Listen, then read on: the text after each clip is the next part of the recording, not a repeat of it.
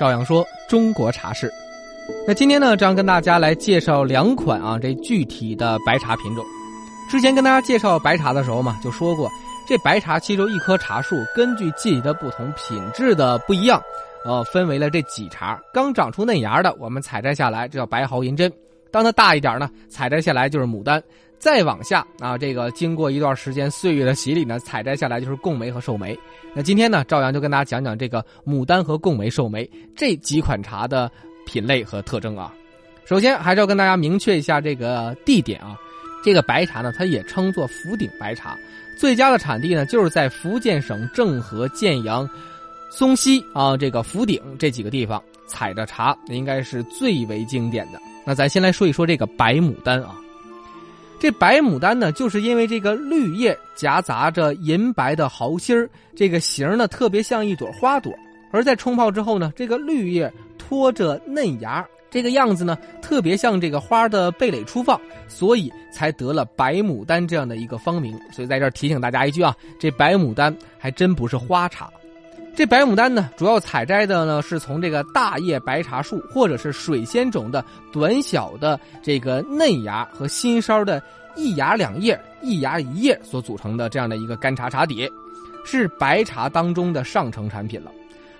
而这个茶呢，距离咱们现在的时间并不是特别的长。一九二二年以前啊，是在建阳水集这一带啊创作出来的。一九二二年之后呢，政和县开始呃炒制这个白牡丹，成为了白牡丹的核心主要产区。而这个白牡丹的制作工艺呢，关键就是这萎雕，一般采用室内自然萎雕和复式萎雕几种方式。采摘期呢，多为春夏秋三季。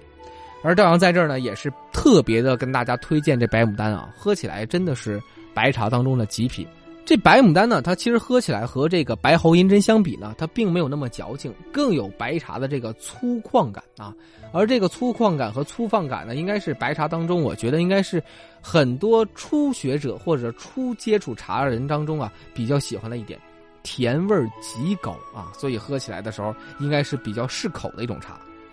而这个白牡丹呢，这个叶态也比较自然，色泽呢是呈这个青苔色，背部的叶片呢布满了这个白色的绒毛。冲泡之后，这个绿叶衬托着那个嫩芽，特别的漂亮啊！这个汤色呢是那种淡黄色，带着一种透亮感啊！这个看着这个茶就能感到它的甜度。说完了白牡丹啊，咱们来介绍一下这个白牡丹这批茶。咱们采摘之后，下一波茶就是贡梅。这个贡梅呢，应该属于白茶，它的还有一个名字叫做寿梅，就是白茶当中啊产量最高的一个品种，也是蝉联占据了白茶总产量的一半以上。而这个采摘寿梅或者是这个贡梅的时候呢，主要的品种呢就是以这个菜茶茶树的呃芽叶所组成，一般啊这就是比较高品质的。而贡梅采用的茶种呢，还有一种呢，就是呃福鼎的大白茶、福鼎的大毫茶和和这个正和的大白茶为主啊，和他们相关的一些种群。而制作寿眉原料呢，采摘标准呢也是这一芽两叶或者是一芽三叶的，要求是含有嫩芽、壮芽，在初制精致的工艺当中啊，和这个白牡丹制作差不多少。只是呃采摘的这个底茶可能相比呢要差那么一点，所以啊就变成了另外一个品类。而这个贡梅呢，它也分为特级、一级、二级、三级这四个等级。其中啊这个毫心儿多的，而且比较肥壮的，呃叶呢是比较幼嫩的呢，这就是顶级的。再往下呢，呃应该就是相对来说比较均匀，这个叶的颜色比较黄绿的，这就是差一个等级的。那么这个贡梅还是寿梅呢？应该是，呃，白茶当中的大宗产品了啊，也是很多人接触白茶的一个起点。甜味呢非常的适中，而且呢特别适合于大家做口粮茶，因为每一项特点都不那么突出，所以啊，就像我们平时吃白饭一样，没有那么香啊，所以啊吃起来不会腻。